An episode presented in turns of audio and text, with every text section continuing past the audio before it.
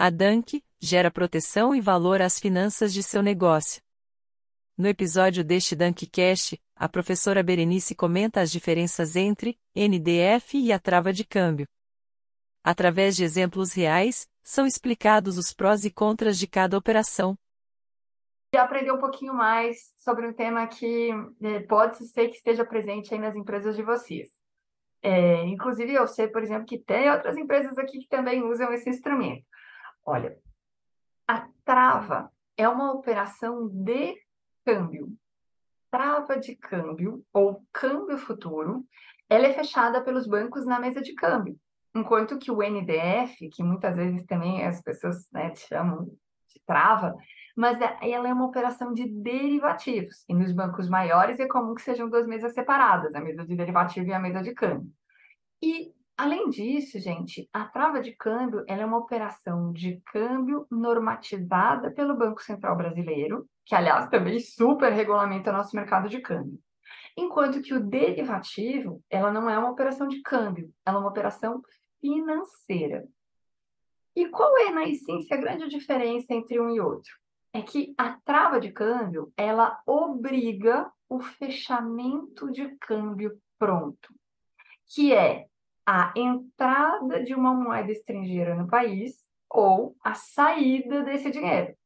Então, quando eu fecho um câmbio pronto, quando eu estou recebendo uma exportação ou um serviço que eu prestei no exterior, ou quando eu estou pagando o valor ao exterior.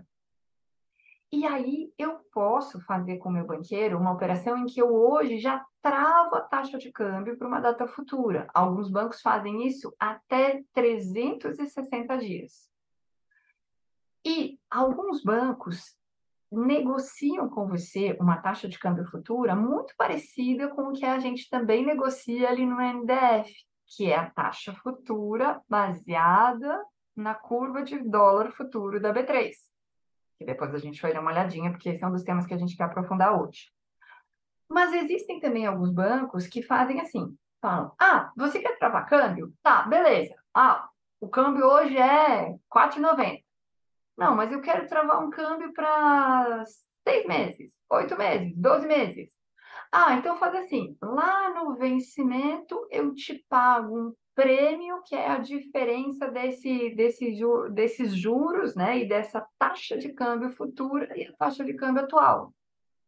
Então, Eliseu, é assim, eu encontrei bancos que cotam essa trava de câmbio de forma diferente. Eu tenho clientes que cotam essa trava de câmbio de um jeito muito parecido com o que a gente vai aprender que é o NDF. E tenho outros que cotam isso como se fosse um prêmio no vencimento. E isso faz diferença. Por quê? Quando a precificação é idêntica, eu tendo a achar que a trava de câmbio é interessante. Por quê? Vou te explicar a grande vantagem que eu vejo na trava de câmbio em relação ao NDF. O NDF ele tem uma data final de vencimento. Então, como a gente procura fazer o derivativo sempre casado com a situação que você está protegendo, se por um acaso aquela situação que você protege muda de prazo, por exemplo, ah, eu tinha ali uma situação que eu protegi que atrasou, e era um pagamento, era um recebimento por diferentes situações da operação atrasou. O derivativo eu não consigo prorrogar. Ele vence e eu tenho que liquidar, pagando ou recebendo ajuste. Na trava, você eventualmente pode flexibilizar isso com o teu banqueiro, se você tiver claro dentro do prazo que você fechou. Então, ah, eu não tenho muita certeza se isso vai acontecer em seis ou oito meses, mas eu faço uma trava até 12 meses e eu tenho essa flexibilidade. Então, se o preço for igual, a trava tem a vantagem de ser mais flexível do ponto de vista da sua liquidação. Mas se o preço for diferente, ou se tiver essa história de prêmio no vencimento, aí eu prefiro o NDF, porque aí ele traz para você já a taxa fixada para aquela data futura.